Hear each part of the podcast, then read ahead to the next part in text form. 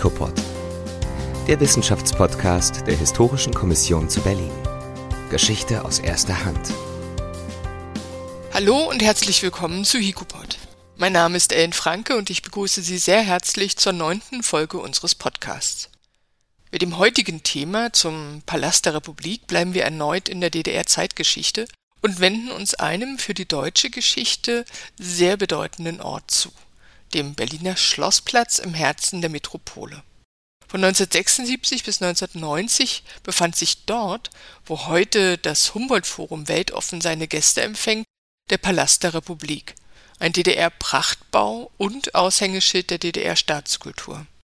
Von 1973 bis 1976 in nur knapp dreijähriger Bauzeit errichtet, handelte es sich um ein, ja, man muss es so sagen, Prestigeobjekt der SED-Führungsriege der Honecker-Ära. In seinen Mauern vereinte er den Sitz der DDR-Volkskammer sowie einen sozialistischen Vergnügungsort par excellence.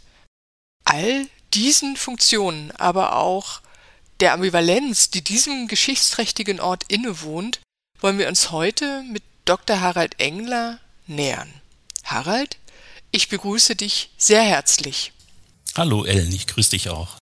Du hast Geschichte und Germanistik an der Freien Universität Berlin studiert und wurdest dort im Jahr 2000 promoviert. 1992 bis 1995 warst du wissenschaftlicher Mitarbeiter in der Sektion Brandenburgisch-Preußische Landesgeschichte der hiesigen Kommission. Zugleich bist du seit 2006 Mitglied dieser Kommission und seit 2007 wissenschaftlicher Mitarbeiter und Projektleiter am Leibniz-Institut für raumbezogene Sozialforschung in Erkner. Deine Schwerpunkte liegen in der europäischen Stadt- und Urbanisierungsgeschichte des 20. Jahrhunderts sowie der DDR-Planungs- und Baugeschichte. Das heißt, für unser heutiges Thema haben wir wieder den Spezialisten eingeladen, der uns die Hintergründe zum Palast der Republik als eine Schlüsselquelle der Berlin-Brandenburg-preußischen Geschichte erläutern wird. Anknüpfen wollen wir hierbei an deinen zum Palast der Republik verfassten Essay, der auf unserem Informationsportal 100 Schlüsselquellen nachgelesen werden kann. Lieber Harald, möchtest du dich selbst kurz noch etwas vorstellen? Vielleicht nochmal zur disziplinären Entwicklung so von mir. Ich habe halt angefangen mit äh, Brandenburg-preußischer Geschichte und habe mich dann stark auf Zeitgeschichte und Bau- und Planungsgeschichte orientiert, weil das so die Aufgabe im Institut ist, in dem ich beschäftigt bin. Und insofern habe ich einen starken Bezug zur DDR-Geschichte und halt auch einen relativ starken zur Bau- und Planungsgeschichte. Und dazu gehört ja auch der Palast der Republik im weitesten Sinn. Vielleicht das nochmal so als Ergänzung. Hm, wunderbar. Und was führte dich zur DDR-Geschichte?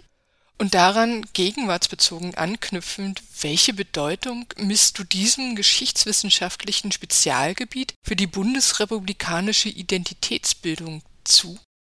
Ja, wie kam ich zur DDR-Geschichte? Also vielleicht ganz kurz lebensgeschichtlich, ohne dass ich jetzt zu weit in meine Biografie zurückgehe. Aber ich war halt zu DDR-Zeiten in den 80er Jahren, in den frühen, mit einem Freund unterwegs in der DDR und habe das Leben und den Alltag dort kennengelernt und fand das relativ spannend für einen Menschen, der aus dem Schwarzwald kommt und aus Westdeutschland und dort sozialisiert ist. Und ähm, wir sind ja, ich habe ja dann an der FU studiert und wir haben relativ viele Exkursionen auch in die DDR gemacht, fachlich, aber auch privat. Insofern habe ich auch da einige Menschen kennengelernt und fand halt das andere Deutschland sozusagen spannend. Und wir sind später auch, äh, meine Frau und ich, äh, in den Osten gezogen, in, nach Französisch Buchholz erst und dann in den Prenzlauer Berg so dass ich immer relativ starke Bezüge halt zur DDR auch hatte. Und dann bin ich aber schlicht und einfach halt zur Zeitgeschichte gelangt, habe viel Zeitgeschichtsforschung gemacht, habe da einen gewissen Schwerpunkt auf DDR-Forschung gemacht und habe das jetzt als Aufgabengebiet sozusagen im Institut als Portfolio auf dem Tisch liegen. Finde es aber halt extrem spannend, weil ich finde, dass das halt ein interessanter Staat war, ein schwieriger Staat, ein schwieriges politisches System, aber halt sehr interessant zu erforschen. Und ich denke, dass es halt ganz wichtig ist, dass wir die DDR-Geschichte vielleicht ein Stück weit ernster nehmen, als wir es bisher getan haben. Ich denke, so im bundesdeutschen Diskurs, ne, wir kennen alle das Diktum von Hans-Ulrich Wieler, die DDR als Fußnote der Geschichte. Das ist halt, glaube ich, sowohl disziplinär, kulturgeschichtlich als auch von der Identitätspolitik schwierig, weil da sorgen wir dafür, dass dann ein Teil der Bevölkerung sich ausgegrenzt fühlt. Und ich weiß nicht, ob das so gut ist für das Zusammenwachsen von ohnehin sehr unterschiedlich sozialisierten Menschen. Und deshalb finde ich, ist eine differenzierte DDR-Geschichtsschreibung und Erforschung sehr, sehr wichtig für unsere gesamtdeutsche Identität. Wohl wahr, lieber Harald. Und diesem Umgang mit der DDR-Geschichte wollen wir uns heute am Beispiel des Palastes der Republik nähern. Doch zunächst gestatte, dass wir kurz auf den geschichtsträchtigen Schlossplatz eingehen. Der Berliner Schlossplatz gehört, da sind wir uns wohl einig, zu den historisch bedeutendsten Orten in Berlin, letztlich wohl in ganz Deutschland. Hier befand sich seit der Mitte des 15. Jahrhunderts die Hauptresidenz der Hohenzollern, die im Laufe der Jahrhunderte starken Wandlungen unterlag und bis zu ihrer Zerstörung 1950 als barockes, von Andreas Schlüter entworfenes Schloss daherkam. Denn mit der Königserhebung 1701 ließ König Friedrich I. das ehemalige Renaissanceschloss durch Schlüter großzügig umbauen und erweitern. Auch Wilhelm II. als letzter Kaiser wusste das Gebäude für seine politische Selbstdarstellung prächtig in Szene zu setzen. Die DDR-Führung wiederum ließ dieses Symbol des Imperialismus und Militarismus, wie sie es nannte, sprengen. Könntest du uns Einblicke in die Hintergründe dieses Abrisses geben? Was sagen die Quellen? Gab es in der Gesellschaft der jungen DDR eine Art Abrissdebatte oder gab es Wiederaufbaubestrebungen für dieses Schloss? Wer waren vor allem die Akteure, die diesen Abriss vorantrieben? Ja, vielleicht drei Aspekte zu dieser Frage von dir. Zum einen, es gab eine Übergangsphase, wo das Schloss sogar wiederhergestellt wurde. Darüber sollte man vielleicht kurz reden. Es gibt dann den Abrissbeschluss, der vor allem von Ulbricht als Hauptakteur vorangetrieben wird. Und es gab durchaus einen internationalen Kunst- und kulturgeschichtlichen Diskurs, allerdings weniger in der DDR und weniger in der Partei. Ich glaube, das kann man so zusammenfassen. Erstmal feststellen und vielleicht zu den Einzelpunkten, wenn ich da ein bisschen ausholen darf. Genau, was halt markant ist und wichtig ist, glaube ich, dass man so eine Phase hatte von 1905, 46 bis 48, wo der Berliner Magistrat richtig Geld zur Verfügung gestellt hat unter Hans Scharun als Stadtbaurat, um das Schloss wieder zu ertüchtigen. Ne? Daran sieht man, der Bau war ziemlich stark zerstört, aber er war durchaus wieder aufbaubar. Das muss man ja erstmal konstatieren, weil es ja auch in der Forschung zum Teil die Meinung gibt, die DDR hätte das Geld auch gar nicht gehabt und es wäre kaum möglich gewesen, das Schloss wieder aufzubauen. Ich glaube, das ist eindeutig nicht so. Es gab ja dann auch vier Ausstellungen noch äh, in der Nachkriegszeit, zum Beispiel die berühmte von 1946 Berlin plant mit interessanten städtebaulichen Visionen. Das heißt, man konnte das Gebäude eigentlich relativ gut nutzen es wurde auch teilweise ertüchtigt. Das alles endet aus meiner Sicht mit dem Entstehen des Kalten Krieges 1948 und mündet halt dann in den Beschluss der SED auf dem dritten Parteitag. Das war im Juli 1950 und dann noch ein Ministerratsbeschluss vom August 50, der den Abriss besiegelt.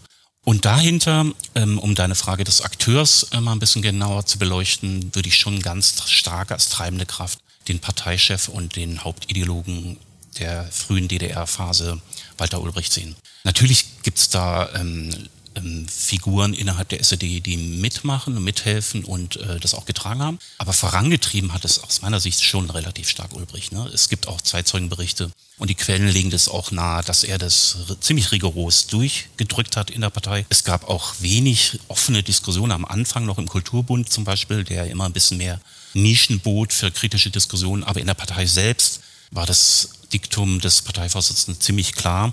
Ähm, das haben später ähm, Zeitzeugen wie Kurt Liebknecht, der war Institutsleiter im Ministerium für Aufbau und später Präsident der Bauakademie. Die haben das auch nochmal berichtet. Ne? Und insofern kann man sagen, dass Walter Ulbricht aus meiner Sicht als Akteur, als historisches Subjekt der Wichtige war, natürlich immer mit anderen, die da, es kann ja nie eine Person allein entscheiden. Vielleicht nochmal zum Hintergrund, das muss man ja, glaube ich, auch ein bisschen zeitgeschichtlich erläutern, warum sowas zustande kam. Ich denke, dass die deutsche Arbeiterbewegung und extreme Ideologen wie Ulbricht, den zähle ich halt schon dazu, ne, war ja dann auch KP-Mitglied und so weiter, dass die halt schon Probleme hatten mit dem mit der Hohenzollernmonarchie, mit Preußen und das auch noch erlebt haben. Ne? Auch die Unterdrückung der Sozialdemokratie und der Arbeiterbewegung aus ihrer Sicht. Und ich denke, dass das einfach auch ein Reflex war, der noch da war. Ne? Dass man also jetzt kein Geld einsetzen wollte aus seiner Sicht für diesen Hohenzollern-Prachtbau, sondern da auch den neuen sozialistischen Staat, vor allem als klar war, er wird bald gegründet, ab 849, dort ein Zeichen zu setzen. Und deshalb ist dieses Konglomerat von Ulbricht als Person, Herkunft aus dem Kaiserreich, Ablehnen von Hohenzollern, auch ein Zeichen zu setzen gegenüber dem Nationalsozialismus, für das für den die Hohenzollern zum Teil auch mitverantwortlich gemacht wurden. Ich denke, aus diesem Konglomerat heraus entsteht dann die Entscheidung, die Ulbricht halt dann ziemlich durchdrückt, ähm, sekundiert von einigen anderen es gibt dann, wenn ich dazu nochmal was sagen darf, natürlich auch Widerstand durchaus. Es gab eine heftige Debatte unter Kunst- und Kulturhistorikern, auch international, die interveniert haben. Aber das hat Ulbricht und die SED-Parteiführung alles überhaupt nicht interessiert. Ulbricht hat dann nur sarkastisch gesagt, beschwert euch doch bei den Alliierten, die das alles zerbombt haben. Also so wurde damit umgegangen. Insofern war das natürlich aus meiner Sicht schon ein kulturhistorisch barbarischer Akt. Das muss man ganz klar sagen, weil das war schon einer, wie ich dir zustimmen würde, interessantesten Schlossbauten nördlich der Alpen und für Berlin natürlich schon eine ganz wichtige Mittelpunktfunktion. Das darf man einfach nicht vergessen. Egal wie man zu dem Gebäude ideologisch steht, außerdem kann man ja Gebäude auch immer umnutzen. Ne? Das wäre auch eine Option gewesen. Wie das, glaube ich, in Polen und in der Sowjetunion, in Russland stärker der Fall war. Da gab es mehr Kontinuität. Aber ich glaube, das waren so die Hintergründe, die zum Abrissbeschluss und dann zum relativ schnellen Durchziehen des Abrisses, das passierte dann mit einigen Sprengungen vom September bis Dezember 1950, also wurde es relativ schnell abgeräumt dann. Lass uns vielleicht nochmal ganz kurz bei der schnellen Umsetzung des Abrisses bleiben. Besteht nicht ein Widerspruch in der rasanten Beseitigung des Hohenzollernschlosses einerseits und der Schaffung einer großen Freifläche ohne einen Neubau anzustreben andererseits? Denn in den 50er und 60er Jahren befand sich auf diesem Areal ein Aufmarschplatz zur Huldigung der SED-Führung mit einer enormen großen Tribüne. Doch ein Gebäude wurde ja nicht errichtet. Was verzögerte die stadtplanerischen Überlegungen zu diesem doch zentralen geschichtsträchtigen Platz, den man vielleicht so schnell wie möglich wieder neu besetzen wollte? Und welche architektonischen Diskussionen wurden in den 20 Jahren, in denen das Areal frei war und nur eine Tribüne bestand, geführt? Und wieder die Frage dann natürlich nach den Akteuren. Ich glaube, es war eine Mischung von dem, was du aufgerufen hast, von Ressourcenmangel und aber einem meandrierenden Diskurs, was man da jetzt genau machen wollte. In der ersten Phase gab es ja den von dir erwähnten Tribünenbau und so einen Aufmarschplatz, ne, der auch noch ausgeweitet wurde. Es wurden einige Straßen in Altköln und Altberlin abgerissen, also Häuser abgerissen und Straßen verbreitert, um diese von der SED-Parteiführung immer sehr geliebten Aufmarschplätze zu konstruieren. Das war halt ein wichtiger Punkt, ne, um aus Sicht der SED Akklamationen erzeugen zu können und das Volk äh, legitimiert uns zu diesem Kurs. Ne. So wurde das ja inszeniert. Die gab es ja dann in allen Aufbaustätten in der DDR, diese großen Aufmarschplätze. Man sieht ja auch die Bilder dann bei der Vereinigung SPD, KPD und so weiter. Das kennen wir, glaube ich, alles gut aus der Geschichte. Also das war der eine Grund sozusagen. Erstmal gar kein Geld da und wir bauen da jetzt ein Platz, äh, wo wir mächtig unterstreichen können, hier herrscht jetzt das Volk und hier ist eine andere Regierungsform entstanden aus Sicht der SED. Ne? Dann gibt es Pläne, ja, wir müssen doch eigentlich mal ein Zeichen setzen an der Stelle und bauen da jetzt ein schönes großes Regierungshochhaus. So, da gab es ja Vorbilder durchaus für Hochhausbauten in Warschau zum Beispiel, der Kulturpalast oder auch in Moskau die verschiedenen Hochhäuser, die dort unter Stalin und danach gebaut wurden. Das war so ein bisschen das Vorbild und das wollte man in Ostberlin dann auch machen. Es gab die Idee, ein sogenanntes repräsentatives sozialistisches Hochhaus zu errichten. Es sollte auf der Seite, auf der östlichen Seite der Spree, auf dem Marx-Engels-Forums entstehen. Es sollte eine Brücke geben zu dem, zu dem Tribünenplatz, wo dann später der Palast der Republik entstehen sollte. Und da sollte eben dieses zentrale Regierungshochhaus 1957 zustande gebracht werden. Es gab auch einen Wettbewerb, da haben immerhin aus sieben Ländern 56 Architekten sich beteiligt. Also es war schon so weit, dass man versuchte, das umzusetzen. Es gab auch interessante Entwürfe von Henselmann und Josef Kaiser und anderen großen DDR-Architekten. Aber im Wesentlichen aus meiner Sicht aus Geldmangel und aus Ressourcenmangel und ähm, weil man dann auch noch doch nicht mehr so ganz überzeugt war, passt da jetzt noch so ein Monumentalgebäude, hat man es dann eigentlich in den frühen 60er Jahren aufgegeben. Und dann ist der Platz ja quasi von 1950 bis 73 zum Neubau des Palastes der Republik ist dann eine Brache. Ne? Das war natürlich schon auch ein bisschen problematisch für Ostberlin als Zeichen des Aufbruchs. Aber so waren halt die Umstände und ähm, ich glaube, das war im Endeffekt halt dieser Geldmangel, der das verhindert hat. Du hast eben den Kulturpalast in Warschau angesprochen und daran möchte ich anknüpfen. Denn mit dem Palast der Republik wurde ja ein sogenanntes Volks- und Kulturhaus errichtet. Derartige Begegnungsstätten entstanden seit dem Ende des 19. Jahrhunderts in der Arbeiter- und Gewerkschaftsbewegung in mehreren kontinentaleuropäischen Städten. Sie dienten als politische, kulturelle und wirtschaftliche Zentren, die auch den Charakter von Versammlungs- und Bildungseinrichtungen trugen. Vor diesem Hintergrund wurde dem Chefarchitekten des Palastes, Heinz Graf Hunder, aufgetragen, ein Mehrzweckgebäude zu planen. Es sollte politische, kulturelle und, auch typisch für die DDR, sportliche Funktionen vereinen. Sportfunktionen konnten letztlich, diese hätten den Betrieb des Gebäudes überfordert, nicht realisiert werden. Aber es blieben die Politik, Kultur und Bildung als zentrale Funktionen für dieses Gebäude. Nun meine Frage. Existierten um 1970 für ein solches Volkshaus in den sogenannten sozialistischen Bruderstaaten weitere Vorbilder? Oder wurde der Palast der Republik gar zum Vorbild für andere sozialistische Staaten? Es gab einige Vorbilder. Ich habe ja schon erwähnt, dass es in Warschau das berühmte der berühmte Kultur- und Wissenschaftspalast gab. Der ist von 52 bis 1955 errichtet worden, wenn man sich das mal anguckt. Ich habe das mal gemacht vor drei Jahren. Das ist schon ein sehr imposantes Gebäude, auch sehr gediegen und sehr edel. Aber in Warschau gibt es übrigens auch aktuell, sagte mir der Taxifahrer, eine Abrissdiskussion. Also auch dort will man von bestimmter Seite die sozialistischen Relikte abräumen, obwohl das Gebäude relativ repräsentativ und ja breit angesehen ist sozusagen, weil es jetzt kein Bau der Moderne oder so ist. Also Warschau war ein klares Vorbild. Ein Vorbild war auch durchaus ähm, der Palast der Sowjets in Moskau, der ist in den 60er Jahren äh, der ist eigentlich geplant worden in den 30er Jahren, wurde aber nie realisiert. Ne? Der sollte sage und schreibe 415 Meter hoch werden. Das hat Moskau auch nicht hingekriegt und die Sowjetunion, auch wegen des sumpfigen Geländes an der Moskwa. Da ist ja lustigerweise später ein Schwimmbad entstanden und auf dem Gelände dann nach der Wende, nach der Transformation die Christerlöserkirche, also auch eine skurrile Entwicklung. Aber das war natürlich auch ein Vorbild, auch wenn es nie realisiert war. Das steckte sozusagen in den Köpfen von sozialistischen Staatsführern, dass man so ein Gebäude in den Hauptstädten jeweils etablieren muss. Moskau hat dann in den 60er Jahren den staatlichen Kremlpalast gebaut. Das ist nicht zu verwechseln mit dem alten Kremlpalast, sondern ein Funktionsgebäude im Stil der Moderne in den 60er Jahren. Ähnliche Gebäude gab es in Kiew, im Palast Ukraina, 1970 gebaut. Der sieht übrigens phänotypisch dem Palast der Republik in der DDR relativ ähnlich. Also es wäre mal interessant zu erforschen, ob Graf Hunder und die, das Architektenkollektiv in Ostberlin Kiew vielleicht als Vorbild genommen hat. Da gibt es ziemlich viele Ähnlichkeiten, finde ich. Es gab noch weitere Staaten wie ähm, Almaty, die Hauptstadt von Kasachstan, die haben 1970 einen Palast der Republik gebaut. Lustigerweise hat auch Minsk für Weißrussland auch einen Palast der Republik gebaut. Der wurde ab 84 gebaut und erst 2001 fertig. Also lustig, ne? Weißrussland unter Lukaschenko geht dann doch immer oder unter seinen Vorgängern einen ganz anderen Kurs. Lustig, dass man das auch noch zu Ende baut 2001, finde ich irgendwie auch schön. Es gibt auch lustige Kontinuitäten in der Geschichte. Also das waren die Vorbilder, glaube ich, die man ganz klar heranziehen kann. Wie gesagt, das Modell hast du ja schon entwickelt. Das ist das alte Volks- oder Kulturhaus aus der Arbeiterbewegung, wo halt ein Ort der Versammlung geschaffen wurde, aber auch ein Ort des geselligen Austauschs und Vergnügens. Und ich glaube, das kann man sagen, gilt dann auch als Konzept für den Palast der Republik. Ich habe jetzt keinen direkten Nachweis gefunden, dass der Palast Ostberlin auch für andere Staaten als Vorbild diente. Also da ist mir nichts bekannt. Das müsste man, glaube ich, noch mal ein bisschen genauer erforschen. Ich halte es jetzt aber nicht sehr, für sehr wahrscheinlich von dem, was ich bisher gesehen habe. Dazu müsste man aber vielleicht ein bisschen gründlicher noch mal analysieren. Einen interessanten Aspekt, den du angerissen hast, dem des Volkshauses als Ort des geselligen Austauschs und Vergnügens, möchte ich noch etwas vertiefen. Mit dem Bau wurde ja nicht von ungefähr erst 1973 begonnen.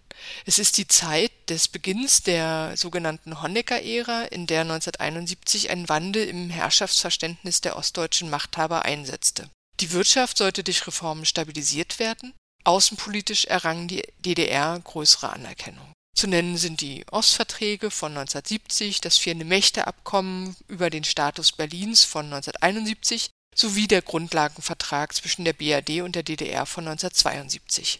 Im gleichen Atemzug stieg aber auch das Bewusstsein, sich medial, innen- wie außenpolitisch besser zu vermarkten. Innenpolitisch gewann unter dem Schlagwort der Einheit von Wirtschaft und Sozialpolitik der Wohnungsbau oberste Priorität. Aber auch der Dienstleistungssektor sollte verstärkt werden, was wiederum den Ausbau von kulturell-gastronomischen Angeboten einschloss. Damit war die Hoffnung verbunden, die Lücken in der Lebensqualität, die der Mangel an Konsumgütern gerissen hatte, zu füllen. Insgesamt jedoch und eigentlich funktionierte das Haus des Volkes als Spiegel der sozialistischen Errungenschaften der DDR gegenüber dem kapitalistischen Westen einerseits und innenpolitisch als Geschenk an die Bürgerinnen und Bürger andererseits. Für letztere spricht die immens hohe Subventionierung der Preise für die kulturellen und kulinarischen Genüsse. Könntest du uns bitte mitnehmen an den Anfang der 1970er Jahre und in die Hintergründe des Palastbaus einführen? Welche Ziele verbanden die SED-Machthaber mit diesem Palast der Republik? Und es wäre schön, wenn du uns Auskunft darüber geben könntest, was dort alles stattfand. Im Grunde entspricht Intention dem, was du am Schluss formuliert hast mit Honeckers ähm, Einheit von Wirtschafts- und Sozialpolitik. Das war ja im Grunde ein Stabilisierungsversuch oder ein Versuch, mehr Legitimation zu gewinnen für die SED-Regierung, weil davor eher unter Ulbricht eine rigorose Investitionspolitik gefahren wurde wirtschaftlich. Das sorgte dafür, dass die Konsumseite eigentlich ziemlich vernachlässigt wurde. Und das war ein Riesenproblem. Ne? Man sah das in Westdeutschland, Farbfernseher und ich weiß nicht, was äh, immer mehr verbreitet war. Und da hatte die DDR große Probleme. Also Honecker sorgt aber aus meiner Sicht nicht für eine Stabilität der Wirtschaft, sondern eher für eine Überschuldung und Problematisierung, weil das Ganze auf Pump gemacht wird. Es beginnt ja auch die Verschuldung dann der DDR. Also wirtschaftlich ist es eher zweischneidig und differenziert zu betrachten, während äh, Ulbricht zum Beispiel viel stärker auf Dezentralisierung setzte und auf mehr Eigenverantwortung in der ökonomischen Politik. Das hat man dann aber zum Anlass genommen, ihn abzusägen. Also Honecker kommt 71 an die Macht und sein neues Programm ist eben das, was du geschildert hast, die Einheit der Wirtschafts- und Sozialpolitik und damit auch ein größeres Konsumversprechen. Auch der sozialistische Mensch soll jetzt endlich auch mehr Vergnügen haben. Ne? Die Friedrich Friedrichstraße sollte ja ausgebaut werden. Es wurde später der Friedrichstadtpalast gebaut. Dort sollte auch eine Konsummeile mit großen Warenhäusern entstehen. Die standen ja dann in der Wendezeit auch als Torsi da. Und in diesem Rahmen, glaube ich, muss man den Palast der Republik sehen. Dort sollte halt zum einen aus meiner Sicht, aus Sicht der Partei, die sozialistische Mittelpunktsfunktion für Ostberlin, für die Hauptstadt und damit für die DDR insgesamt. Ein ziemlich protziger, großer Bau mit weißem Marmor verkleidet und eluxierten Glasscheiben, also schon sehr aufwendig gemacht. Es waren auch Mittel da, das Kollektiv zum Beispiel, das für die Planung zuständig ist, besteht aus mehreren hundert Architekten und Planern, darunter sehr namhafte Menschen und Planer. Das heißt, da wurde richtig Geld in die Hand genommen, um das voranzutreiben. Und die Hauptfunktion hatte dann halt zwei Bedeutungen aus meiner Sicht. Das eine, das sollte das politische Zentrum werden durch die Volkskammer und die Parteitage, die dort stattfanden. Ne, dafür war das, der Bau ja auch ausgerichtet und durch ein übrigens sehr interessantes, flexibles Veränderungssystem sehr flexibel nutzbar. Und zum anderen halt durch eine Vielzahl von Vergnügungsmöglichkeiten. Honecker sagte bei der Grundsteinlegung im November 73, dass unsere Kultur wird in diesem Haus eine Heimstatt finden, ebenso wie Frohsinn und Geselligkeit der werktätigen Menschen. Also da sollte der werktätige Mensch bemüht von seiner Arbeit jetzt am Wochenende, am Abend sich vergnügen können. Wir kennen es ja dann mit den ganzen Restaurants und so weiter, die da untergebracht waren. Also es war eine Mischung von politischem Zeichen, das dem Palast dann 1990 und später zum Verhängnis wird, aber eben auch Vergnügungsstätte für das Volk. Und da als Aushängeschild, natürlich ist das ein Akt der Propaganda und auch der Herrschaftsarchitektur, das darf man schon nicht vergessen, aber eben interessanterweise nicht nur für die Elite, die politische und für den politischen Apparat, sondern auch für das Volk. Ne? Wir werden vielleicht nochmal diskutieren, wie weitreichend das war, aber ich finde, von der Konzeption muss man das schon sehen, ne? dass es so ein Zwitter ist zwischen politischem äh, Gebäude und einer Vergnügungsstätte. Vielleicht nochmal wenn ich nochmal ganz kurz erwähnen darf, was da alles drin war. Wie gesagt, ich habe schon die politischen Funktionen genannt. Das war die Volkskammer, die natürlich eher ein Pseudoparlament war. Alle Entscheidungen wurden im Politbüro getroffen und die Volkskammer durfte nur noch klatschen. Also es war natürlich eine Witzveranstaltung, sage ich jetzt mal politisch. Und die Parteitage waren ja auch Akklamationsveranstaltungen. Also politisch ist es halt auch ein Spiegelbild für die DDR. Aber es gab dann halt kulturelle Einrichtungen wie das Theater im Palast, die übrigens auch relativ innovative dramaturgische Formate etablierten, also auch durchaus interessant. Es gab dort eine Galerie von 16 Monumentalbildern bekannter DDR-Künstler, ist ja vielleicht auch bekannt. Aber dann gab es halt ein Postamt, das auch sonntags geöffnet hatte. Haben wir sowas heute noch? Schon spannend, glaube ich, für die Menschen. Es gab eine Milchbar, Espressobar, Mokka-Bar. Ich will jetzt nicht alles aufzählen, aber ich glaube, es waren 13 Restaurants mit 1500 Plätzen. Das war für die DDR ne, bei der Versorgungsschwierigkeit schon beeindruckend. Es gab eine Diskothek, Bowlingbahn und so weiter. Das heißt, es war einfach eine breite Palette von Möglichkeiten da, wo sich Menschen vergnügen konnten. Und insofern finde ich, ist das halt eine interessante Funktionsmischung, die in dem Gebäude stattfand. Hm. Gern würde ich bei dieser Funktionsmischung und der breiten Palette der Funktionen bleiben und den Blick auf die Nutzerinnen und Nutzer lenken. Denn als Freizeit- und Vergnügungsort ist der Palast der Republik im kollektiven Gedächtnis der ehemaligen DDR-Bürger und Bürgerinnen positiv verankert, weniger als Sitz der Volkskammer oder als Stätte der SED-Parteitage. Es scheint, dass sich nach dem Abriss, also das heißt nach 2008, diese Wahrnehmung als Ort des Freizeitvergnügens noch einmal verstärkt hat. Wie diese Verengung auf den privaten Erlebnisort zu werten ist, würde ich jetzt gern mit dir beleuchten. Es gibt nämlich Hinweise, dass die Angebote doch nicht so niederschwellig waren, wie nach 1990 glaubhaft gemacht werden sollte. Eintrittskarten waren zu DDR-Zeiten monatelang vorzubestellen oder sie waren volkseigenen Betrieben oder Kombinaten vorbehalten. Vor den Restauranttüren musste angestanden werden, um platziert zu werden. Leichteren Einlass sollen sogenannte privilegierte oder sozialistisch verdiente Bürgerinnen und Bürger erhalten haben. Gleichwohl prägten diese gastronomischen und kulturellen Freizeitangebote ostdeutsche Erinnerungen. 60 Millionen Besucher in den nur 14 Jahren seines Bestehens zeugen letztlich ja auch von einer breiten Akzeptanz dieses Palastes. Deshalb meine Frage, war der Palast niederschwellig für jedermann zugänglich? Gibt es zeithistorische Untersuchungen, die beispielsweise auf statistische Quellen zurückgreifen können? Die habe ich jetzt noch nicht gefunden und auch gar nicht gesucht. Insofern wäre das ein spannendes Forschungsthema. Tolle Anregung, Ellen, müssen wir unbedingt erforschen.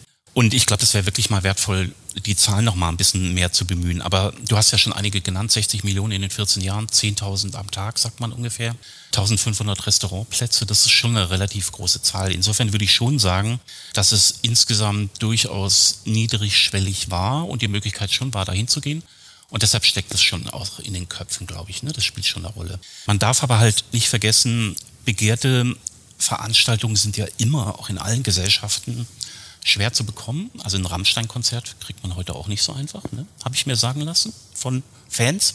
Und in der DDR war es ja üblich, ne, du hast es geschildert, sie werden platziert, das war ja üblich, weil einfach zu viel Nachfrage für zu wenig Angebot da war. Und machen wir uns nichts vor, für die großen Konzerte von Udo Lindenberg, Mireille Mathieu und was weiß ich, vor allem die sehr begehrten im Palast der Republik, kam natürlich eher Linientreue und FDJ-Anhänger ran, weil die haben das verteilt. Und da hatte ein Oppositioneller oder Lieschen Müller um die Ecke dann doch große Schwierigkeiten daran zu kommen. Das darf man, glaube ich, nicht vergessen. Die FDJ, die da häufig Veranstalter war, hat ihr Konzept ja dann verändert. Wir kennen alle die großen Konzerte der 80er Jahre. Da ist man dann auf die Radrennbahn nach Weißensee gegangen. Als der Boss kam, Bruce Springsteen, waren da 160.000 Menschen. Offiziell wahrscheinlich waren es 200.000 bis 300.000. Das heißt, da war ein großer Prozentsatz dann wirklich da. Und deshalb sieht man, dass das Konzept auch ein bisschen verändert haben. Im Palast würde ich aber sagen, waren kulturelle Veranstaltungen dann doch relativ schwer zu bekommen. Insofern ist es, glaube ich, eine Mischung zwischen sehr interessanten, begehrten Kulturveranstaltungen, wo man nicht so gut rankam, wo linientreue FDJ-Mitglieder, Parteimitglieder eher rankamen. Aber die anderen Einrichtungen würde ich schon sagen, dass die niedrigschwellig zugänglich waren. Also ich glaube, da kann man jetzt nicht sagen, da kam nur eine bestimmte ganz kleine Elite rein. Das würde ich sagen, passt nicht. Aber es ist auch klar, dass in der DDR-Öffentlichkeit halt immer überwacht war und niemals frei. Und das muss, muss man sich einfach klar machen. Ne? Das heißt, Oppositionelle oder andere Menschen hätten da große Schwierigkeiten gehabt. Aber ich glaube, das ist jetzt nicht der Punkt, sondern es geht eher um Alltagszugänglichkeit. Und da würde ich halt sagen, war sie schon da. Und deshalb glaube ich auch, dass das mit dem Abriss dann schon eine Rolle spielte, dass der Palast doch ein Teil der Erlebniskultur und der Alltagserfahrung für viele DDR-Bürger war. Und als dann von westdeutschen Eliten Anfang der 90er Jahre oder in den Nullerjahren gesagt wird, den Bau reißen wir ab aus politischen Gründen oder lassen wir verschwinden, dass das dann doch ein Teil ihrer Identität war. Das ist sehr unterschiedlich. Es gibt auch DDR-Bürger, die fanden es gut, dass das Schloss kommt. Das darf man jetzt auch nicht vergessen. Aber ich glaube, dieser Grund, warum damit mehr verbunden wurde als ein politisches Symbol, der liegt eben darin, dass die Zugänglichkeit aus meiner Sicht schon da war. Hm, Du hast eben die westdeutschen Eliten bereits angesprochen und den Abriss kurz thematisiert. Lass uns dabei gleich bleiben und den Sprung in die 1990er Jahre vollziehen, indem wir zur bundesrepublikanischen Abrissdebatte gelangen. In der sehr kontrovers geführten Diskussion gingen die Argumente, die gegen einen Abriss gesprochen hätten, bedauerlicherweise sehr schnell unter. Ein starkes Argument war der Sitz der Volkskammer, wir hörten ja schon davon, dass der Palast der Republik 1990 auch die letzte am 18. März 1990 frei und demokratisch gewählte Vertretung des Volkes beherbergte. Im Skulpturensaal des heutigen Humboldt-Forums kann die gläserne Wahlurne des Parlaments betrachtet werden. Letztere kam auch am 23. August 1990 zum Einsatz, als die im Palast tagende Volkskammer dem Beitritt der DDR zur Bundesrepublik Deutschland mehrheitlich zustimmte. Die Rolle, die der Palast in der Wendezeit 1989-90 spielte, nämlich die Beherbergung des frei gewählten, aber auch letzten Parlaments in der DDR, die Aneignung des ehemals diktatorisch konnotierten Ortes durch friedliche Revolutionärinnen und Revolutionäre, die freie demokratische Selbstbestimmung und, und, und. Die Liste dieser positiv konnotierten Funktionen ließe sich noch weiter fortführen, all dies lässt sich im Humboldt-Forum heute nur bedingt ablesen. Hätten die genannten Funktionen, die der Palast in der Wendezeit übernahm, nicht Anlass sein können, das Gebäude trotz seiner Asbestbelastung zu erhalten? Ja, das sehe ich eigentlich auch so. Also ich denke, es ist ganz klar, dass der Palast ein politisches Symbol war und insofern auch ein Zeichen der Diktatur der SED-Regierung. Ne? Das ist ganz klar. Aber wie du schon geschildert hast, durch diese Transformation im Jahr 1990, durch die Wahlen und durch den Beschluss, den demokratischen Beschluss zum Beitritt der DDR zur Bundesrepublik, ne? das ist ja der faktische äh, Punkt und nicht, dass die Bundesrepublik einfach die DDR übernommen hat. Das muss man ja auch nochmal klarstellen. Allein das schon ist, glaube ich, ein Grund, dass man sagen könnte, das Gebäude hat auch durchaus eine wichtige demokratische und gesamtdeutsche Bedeutung, die man beim Abrissbeschluss dann halt auch ziemlich unter Tisch hat fallen lassen. Das finde ich eigentlich ziemlich schade. Aber ich glaube noch nicht mal allein dieser Aspekt und der Beschluss der Volkskammer wären ein Grund für die Erhaltungswürdigkeit, sondern ich denke, wir müssen ein bisschen weiterdenken. Ich finde es schon schwierig, wenn man geschichtspolitisch oder politisch verdammungswürdige Systeme, und die DDR ist natürlich ein extrem schwieriges System, ne, die Diktatur, wo man ganz klar sagen kann, da gab es dann eine klare Verbesserung ab 1990, dass man die aber auch mit den Gebäuden unbedingt verbindet, die dort eine Rolle spielten. Wir haben es vorhin schon mal erwähnt, in Warschau und Moskau ist man da einen anderen Kurs gefahren. Und ich finde es schwierig, wenn man die baugeschichtliche Identität nur mit dem Regime verbindet. Und wie gesagt, auch diesen Vergnügungsaspekt und den identitätsstiftenden Aspekt von Alltagserfahrung dort total negiert. Also allein aus den Gründen finde ich, war es schwierig, dass vor allem eine westdeutsche Elite unter, ja, doch mit so einer Siegerpose und mit einem bestimmten kolonialen Blick, wir Sieger räumen jetzt hier auf und bauen wieder das alte Schloss auf. Diesen politischen Aspekt total ähm, negiert hat und auch diese alltagsbezogene Identitätswohl Wirkung des Palastes. Das finde ich einfach insgesamt schwierig und aus meiner Sicht ein klarer Fehler. Ne? Wie man dann mit dem Gebäude umgegangen hätte oder umgehen hätte können, wie man das einbeziehen hätte können in eine Neuplanung oder so, das ist eine ganz andere Frage. Aber ich finde, so Tabula Rasa zu machen, ist halt einfach geschichtspolitisch schwierig. Und kommt man heute ins Humboldt-Forum als Tourist aus Japan oder keine Ahnung, selbst aus Europa oder viele Westdeutsche auch, dann weiß man nicht so viel über den Ort ne? und erfährt zu wenig. Klar, es wird jetzt wieder ein bisschen aufgearbeitet, dazu kommen wir vielleicht nachher nochmal. Aber ich finde, es ist zu wenig erkennbar und es ist halt abgeräumt. Und das ist ein großes Problem. Insofern finde ich, sollten wir insgesamt, wenn ich das mal so geschichtspolitisch sagen darf, ein bisschen mehr Toleranz üben bei der Wahrnehmung von historischen Gebäuden und beim Umgang damit. Ich glaube, wir bräuchten da einen nachhaltigeren, integrativeren Umgang. Wir können auch Gebäude einfach immer markieren und verändern und transformieren. Dann bleibt aber ein Teil der Geschichte da. Ne? Das finde ich einfach schwierig, wenn man versucht, bestimmte Sachen auszulöschen. Das ist einfach eliminatorisch und immer nicht gut, glaube ich.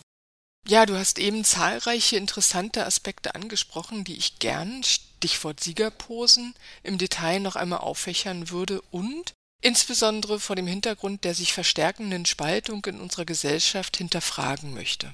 Im Zuge der Feierlichkeiten zum 30. Jubiläum der friedlichen Revolution und der deutschen Einheit brachen, wie ich finde, die kulturellen Gräben, die zwischen Ost- und Westdeutschen herrschten und herrschen, wieder stärker hervor. Während in den 1990er Jahren die Einheitseuphorie die wirtschaftlichen und sozialen Einschnitte sowie tiefgreifenden Transformationen ein Stück weit überlagerte, brachen infolge der Krisen Finanz und Wirtschaftskrise, Flüchtlingskrise, Corona-Krise und auch der Ukraine-Krise Mentalitätsfragen und Deutungskonflikte auf Zugleich vergegenwärtigen wir, dass sich die Polarisierung der Gesellschaft weiter dynamisiert. Der erreichte demokratische Konsens scheint Risse zu bekommen und die im Wiedervereinigungsprozess begangenen Fehler erhalten in den Diskussionen stärkeres Gewicht bei der Bewertung der deutschen Einheit. Vor diesem Hintergrund avancierte der abgerissene Palast der Republik zum Sinnbild für, ja, du hast es angesprochen, Siegergebaren und aber auch der Entwertung des DDR-Erbes. Andererseits jedoch greift es zu kurz, die Abrissdebatte auf den Ost-West-Gegensatz zu reduzieren. Vielmehr spiegelte sie bundesweit gleichermaßen vorhandene politische Gegensätze wider. Progressive Politikverständnisse einerseits versus traditionell konservative Strömungen andererseits. Und nun meine Frage, wurde, du reißt es in deinem Essay zur Schlüsselquelle an, der Palast der Republik zum, Zitat, Symbol für eine schwierige und nur in Teilen gelungene deutsche Vereinigung, Zitat Ende, und spiegelt sich in der barocken Fassade eine fragwürdige Vergangenheitsbewältigung wider? Ja, ich will schon sagen, dass man sagen kann, dass der Abriss des Palastes und die Wiedererrichtung des Humboldt-Forums in Inkubaturen des Schlosses auf jeden Fall ein sehr rückwärtsgewandtes Konzept ist. Wir haben ja eine Tendenz überhaupt in der Bundesrepublik in den letzten Jahren, dass wir uns sehr stark auf die Vergangenheit orientieren. Das ist für mich als Historiker natürlich super spannend. Wir orientieren uns ja auch dauernd auf die Vergangenheit. Aber ich finde es schon schwierig, wenn eine Gesellschaft ihre Symbole immer nur rückwärtsgewandt orientiert. Wenn wir heute mal gucken, wie Dresden sich definiert, Canaletto 1798, Potsdam orientiert wieder ganz stark auf die Hohenzollern Hauptstadt, Frankfurt am Main baut Bürgerhäuser auf. Also ich finde, das ist auch so eine Kulissenarchitektur, die ich sehr fragwürdig finde für die gesellschaftliche Orientierung. Also haben wir eigentlich auch noch moderne und vorwärtsgewandte Ziele? Warum hat man nicht überlegt, anstelle des Palastes ein neues Gebäude zu bauen oder den Palast als Palimpsest oder als eine Art Spolie in ein neues Gebäude zu integrieren. Das wäre, finde ich, eine bessere Symbolpolitik für die gemeinsame Erinnerung an bestimmten Ort gewesen. Das fand alles nicht statt. Man hätte das ja auch alles kommentieren und markieren können. Das finde ich eigentlich sehr schade, weil auch damit die ostdeutsche Lebensleistung in dem Bau, aber auch in der Erlebniskultur alles negiert und alles abgeräumt wird. Ne? Insofern würde ich sagen, dass das eine sehr fragwürdige Vorgehensweise ist, vor allem die Art und Weise, wie das Humboldt-Forum als Gebäude jetzt inszeniert wurde. Ne? Wir wissen ja alle, dass auf der Kuppel ein schönes Kreuz mit einem Reichsapfel steht, wo jetzt auch der Machtanspruch des Christentums nochmal aufgerufen wird. Also nichts gegen christliche Kultur und auch nichts gegen Humboldt, um Gottes Willen, ganz spannende Figuren. Und ich denke, man kann durchaus in dem Zentrum jetzt interessante geschichts- und kulturpolitische Diskurse anregen. Ne? Der Aspekt Kolonialismus, der dort diskutiert wird, der ist schon spannend. Ne? Ich will das jetzt nicht alles verdammen. Aber ich denke, dass diese Art und Weise, wie das Schloss wieder aufgebaut wurde als Humboldt-Forum, dass es übrigens auch ein bisschen dem Geist von Humboldt durchaus widerspricht. Also da sind auch einige Lücken in der konzeptionellen Logik vorhanden. Und für mich ist insofern der Abriss des Palastes und der Bau des Schlosses als Humboldt-Forum schon ein Teil oder ein Symbol der misslungenen deutschen Einheit. Ich sage es jetzt mal so knallhart. Ein sehr fahrlässiger Umgang den Befindlichkeiten ostdeutscher Politik. Ne? Aus der Wahrnehmung vieler Ostdeutscher wurden die Produkte alle eliminiert und dann halt auch noch die Gebäude abgerissen. Das hätte man, glaube ich, schon ein bisschen anders machen müssen. Man darf halt die DDR nicht nur reduzieren auf Stasi, Machtmissbrauch, Regime und Diktatur, sondern muss, glaube ich, ein bisschen die anderen Seiten differenzierter betrachten. Und das fehlte mir bei diesem Vorgang. Ich glaube, heute würde man so nicht mehr umgehen, habe ich den Eindruck, mit dem Bau. Übrigens auch mit anderen abgerissenen, interessanten DDR. Objekten. Aber der Palast war halt ein politisches Symbol und deshalb aus westdeutscher Sicht unbedingt abzuräumen und sehr einseitig in der Vorgehensweise. Ja, vielen Dank. Du, ich, ich bin da ganz bei dir und letztlich legitimiert und inszeniert sich im neu errichteten Humboldt-Forum das wiedervereinigte Deutschland. Das Humboldt-Forum ist als Symbol für unser demokratisches Land im 21. Jahrhundert zu verstehen, das seine Rolle in Europa und in der globalisierten Welt sucht. Dabei bemüht sich das Land, schließt man die laufende Kolonialismusdebatte mit ein, seine eigene Identität zu entwickeln. Wie schwierig diese Identitätsbildung und Sinnstiftung verläuft, sehen wir am Schlossplatz mit dem Humboldt-Forum, das, so einige Stimmen, zur Versuchsfläche für die Aushandlungsprozesse unserer Zeit geworden ist. An den Palast der Republik jedoch, wir haben es heute angesprochen, wird im Humboldt-Forum nur punktuell erinnert. Zwar küpfte beispielsweise ein Themenwochenende am 1. Mai 2022 an die ostdeutsche DDR-Vergangenheit auf diesem Areal an, doch die rudimentären Relikte aus der DDR-Zeit muss man auf dem Gelände gezielt suchen. Wie bewertest du den Umgang mit der DDR-Geschichte und insbesondere mit dem Palast der Republik im Humboldt-Forum heute.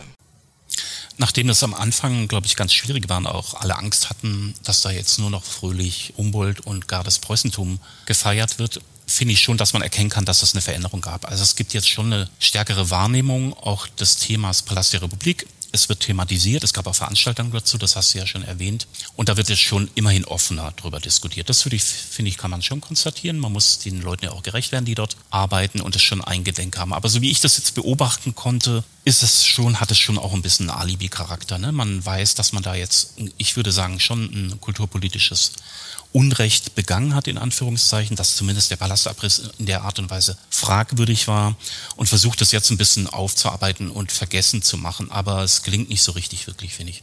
Und wenn man da reinkommt, hat man große Probleme, die Vorgeschichte des Gebäudes über den Palast, die ja schon eine, eine Epoche war, so richtig wahrzunehmen. Ne? Also insofern finde ich, ist es fragwürdig, ob das richtig funktioniert. Es gibt leichte Schritte, das zu verändern. Ich hoffe, dass da die Zukunft noch mehr bringt und wir das thematisieren. Wir tun es ja hier zum Beispiel. Und das muss einfach noch mehr stattfinden. Aber aus meiner Sicht von dem Humboldt-Forum aus hat es schon einen starken Alibi-Charakter. Ne? Man weiß, man kann das nicht völlig negieren. Aber es wird nicht richtig gut inszeniert, habe ich den Eindruck. Das könnte man auch deutlich offensiver machen. Gar nicht im Sinne von Propaganda für den Palast, aber als für eine offene, transparente Art und Weise der Darstellung. Was war da vorher und was waren da für Ziele? Ne? Das müsste man etwas stärker akzentuieren, finde ich. D'accord, Harald. Auch ich würde mir eine offensichtlichere und gelungenere Vermittlung der DDR-Geschichte an diesem Ort wünschen. Doch kritisieren geht einfach. Vielmehr sollten wir uns konstruktiv an dieser Debatte beteiligen, was wir mit diesem Podcast ja auch versuchen. Und vielleicht zoomen wir uns auch einmal raus und verlassen kurz das Humboldt-Forum und fragen uns, wie könnte eine angemessene gesamtdeutsche Erinnerung an die sozialistische Vergangenheit eines Teils Deutschlands sowie deren friedliche und demokratische Überwindung im 21. Jahrhundert aussehen. Was meinst du? Wir müssen es einfach differenzierter machen. Ne? Also wir müssen die DDR beschreiben, wie sie politisch war. Sie war eine Diktatur und es war ein schwieriger Staat.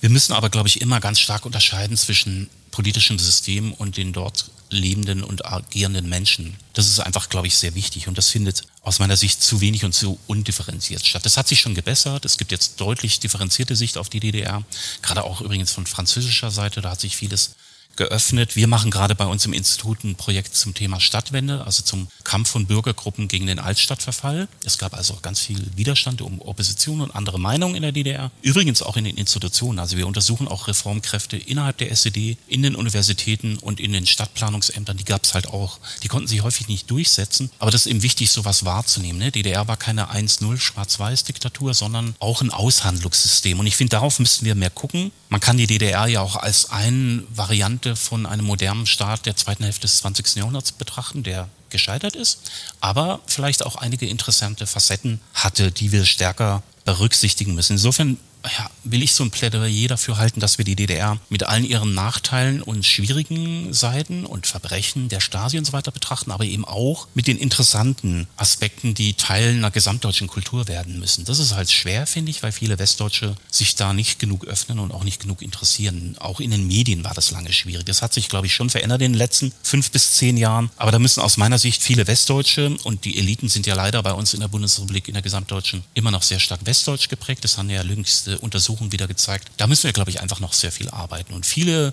Disruptionen im Osten, AfD-Wähler und Unzufriedenheit mit dem System, obwohl man materiell eigentlich ganz gut dasteht, kommen, glaube ich, daher, ne? weil da einfach eine mangelnde Aufmerksamkeit wahrgenommen wird, die dann diese Ergebnisse zeigt. Also ich glaube, wir müssen diese doch immer noch stark getrennte Gesellschaft noch stärker zusammenführen, indem wir einfach die DDR ernst nehmen und in die gesamtdeutsche Kulturgeschichte und Erinnerungskultur mit stärker einbauen und ernst nehmen.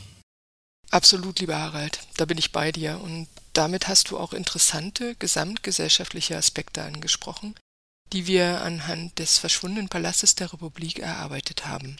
Ich könnte noch stundenlang weiter mit dir plaudern, doch unsere Zeit neigt sich dem Ende entgegen. Hab vielen Dank für dieses spannende Gespräch, in dem wir auch die Instrumentalisierung von Geschichte zur Legitimierung von Herrschaft am Beispiel verschiedener politischer Systeme Kaiserreich, DDR, wiedervereinigte BRD par excellence kennenlernten. Wir erhielten Einblicke in die Überhöhung von Gebäuden zu gesellschaftspolitischen Symbolen sowie in den fehlenden Mut der 1990er und Nullerjahre, den alten Palast in einen Erweiterungsbau zu integrieren oder ihn auch umzunutzen. Dahinter, so deine Einschätzung, verbirgt sich ein rückwärtsgewandtes, fragwürdiges Konzept, Stichwort Kulissenarchitektur und fehlende Moderne, das, da gebe ich dir recht, auch zu kritisieren ist. Hättest du für diejenigen, die tiefer in die Materie einsteigen wollen, noch zwei, drei Literaturempfehlungen? Ja, da hätte ich drei gute Tipps. Also wenn man sich mit der Palast der Republik zur DDR-Zeit und seiner Funktion und seiner Bauweise beschäftigen will, würde ich meine Kollegin Anke Kurmann empfehlen. Der Palast der Republik 2006 im Imhof Verlag in Petersberg erschien. Eine sehr schöne Monographie, wo man das alles auch mit gutem Bild- und Planungsmaterial nochmal nachvollziehen kann. Wenn man sich stärker jetzt mit dem Humboldt-Forum beschäftigen will und seiner Konzeption, dann finde ich immer noch den Band von Thomas Flirl und Hermann Parzinger von 2009, Humboldt-Forum Berlin. Das Projekt spannend, da hat man einen Blick, was waren eigentlich die Intentionen und kann das vielleicht auch nochmal gut mit heute vergleichen, was sie wirklich jetzt heute machen. Und wenn man die jüngsten Diskussionen, die wie gesagt ein bisschen differenzierter geworden sind, noch nachvollziehen kann, dann würde ich empfehlen, den Band von Judith Prokaski herausgegeben, Palast der Republik, ein Erinnerungsort, neu diskutiert Berlin 2017, auch runterzuladen aus dem Netz für unsere jüngere Generation. Und da kann man, glaube ich, die aktuellen Diskussionen, auch was wir über Zugänglichkeit und so diskutiert haben, nochmal schön nachvollziehen. Das wären meine drei Literaturtipps. Ja, prima. Vielen Dank für die interessanten Literaturhinweise und insbesondere natürlich vielen Dank für das instruktive Gespräch, lieber Harald. Wenn Sie, liebe Zuhörerinnen und Zuhörer, mehr über den Palast der Republik erfahren wollen, schauen Sie in unser Projekt 100 Schlüsselquellen zur Geschichte von Berlin, Brandenburg und Preußen auf unserer Website www.hico-berlin.de. Dort finden Sie den Essay von Herrn Engler zu dieser interessanten Schlüsselquelle Berliner und deutscher Geschichte. Über die weitere Arbeit der Historischen Kommission informiert Sie ebenfalls unsere Website oder schauen Sie auf unseren YouTube-Kanal. Vielen Dank für Ihr Interesse und bis zur nächsten Ausgabe unseres Podcasts. Hören Sie wieder rein.